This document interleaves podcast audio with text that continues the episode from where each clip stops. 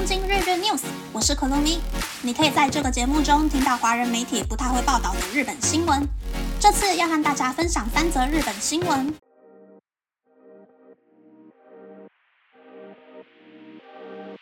第一则新闻是，日本航空和全日空在线上开放可以选择不吃飞机餐的选项。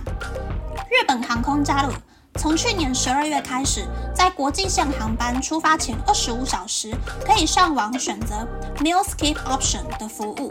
而全日空 ANA 从三月三十一日开始，在所有航班出发前二十四小时，可以上网选择 No Thank You Option，不需要飞机餐的服务。而部分欧美航线或是头等舱、商务舱乘客，可以选择 Quick and Light Meal 轻食餐点的服务。之所以会推出这个服务，是因为有些旅客希望登机后可以一觉睡到着陆，不希望被空服员打扰。头等舱、商务舱乘客在登机前可以在贵宾室休息，在飞机上就不需要吃到正餐。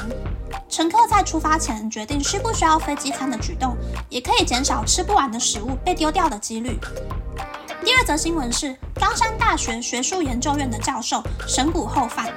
调查委员会发现，在二零一九年发表的用控制自律神经的方式抑制癌症的论文里，写到的实验白老鼠的数量比实际上的数量还要多。整篇论文总共有一百一十三处造假，而被冈山大学开除。冈山大学的校长表示：“我们致力于建构防止研究活动中一切不正当行为的措施，并彻底遵守学理规范。”第三则新闻是。杰尼斯团体 Tokyo 的前成员、现年五十一岁的山口达也接受朝日新闻的专访，回顾了过去种种的不良行为。山口达也在二零一八年因为对未成年女性强制做了不好的事情被起诉而退出演艺圈，但在二零二零年又被抓到酒后骑摩托车，让 Tokyo 再合体的希望破灭。他表示，不论道歉多少次，过去犯下的过错并不会消失。他诚心接受自己的错误，并尽力不要再重蹈覆辙。自从被抓包酒驾之后，他在专门帮酒精中毒患者戒酒的医院住了三个月。出院之后，也参加了许多戒酒的团体，用自身的经历帮助其他有酒瘾的人走出来。山口大爷表示，问题不在酒身上，而是出在自己的心智上。酒只是显现出自己扭曲又邪恶的部分罢了。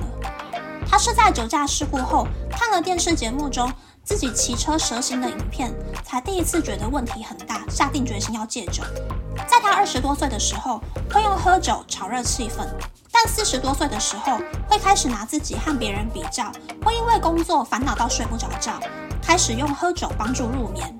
他说：“如果喝酒喝到会影响日常生活的话，就会连累到家人、兄弟姐妹、另一半、学校或是职场的人。如果不是自己下定决心要戒酒。”就一定戒不了酒。希望有人能借由我的经验分享，早一步开始戒酒就好了。以上是这次和大家分享的三则新闻。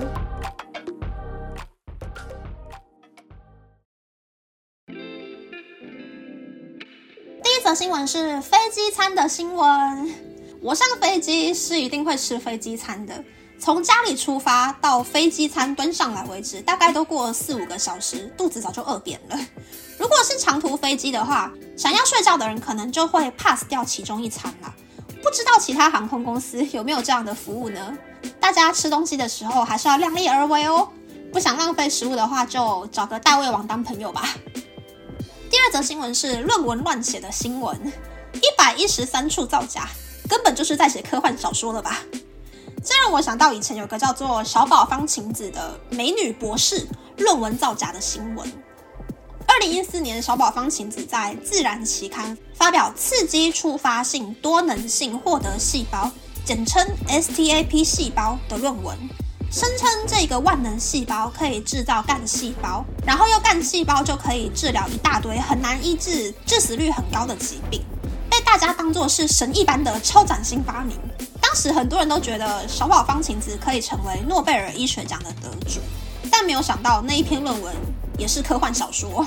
小宝方晴子的指导教授还因为这件事情在研究所想不开，就自我了断了。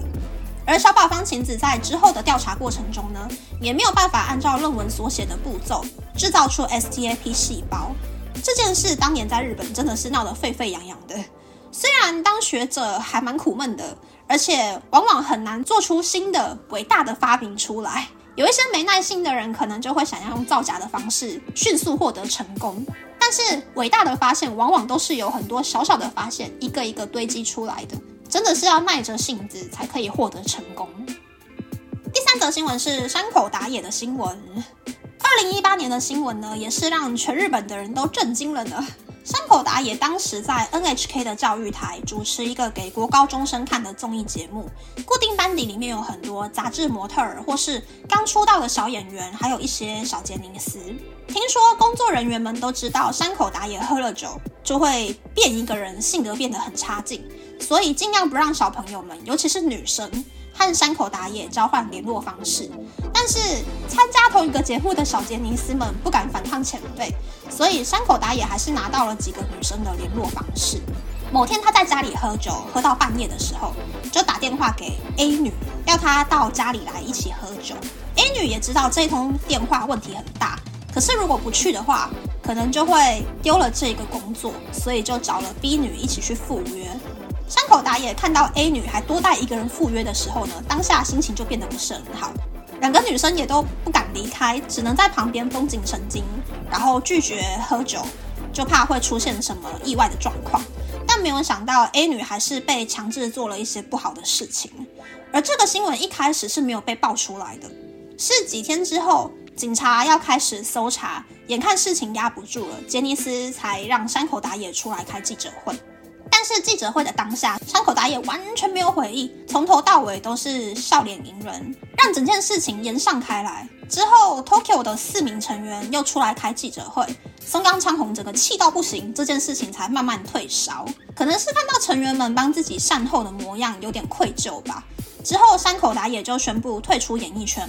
有很多新闻媒体都报道说，当时杰尼斯有出钱让山口达也住进很贵很贵的医院去戒酒，希望说事情平息之后还可以复出。但没有想到，二零二零年的酒驾呢，就完全断送了复出的计划。所以 Tokyo 也各奔东西，很难再合体了。只能说呢，心病还是要靠自己解决。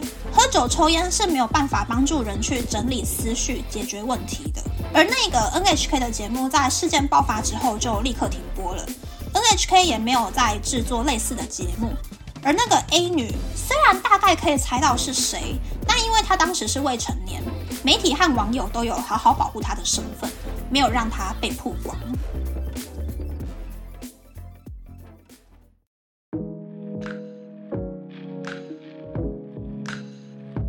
接下来想和大家分享山口打野记者会的一些 behind。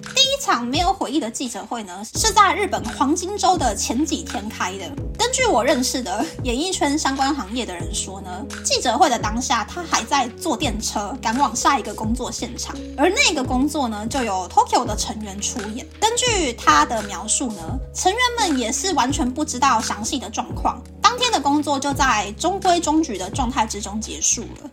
过没多久就收到要把内容全部重新编辑的指示。为了赶上黄金周前的交件日，几乎每天都熬夜，才没有开天窗。大概就是一个这样的小秘辛啦。只能说，公众人物还是要好好的为自己还有广大的工作人员们着想啦。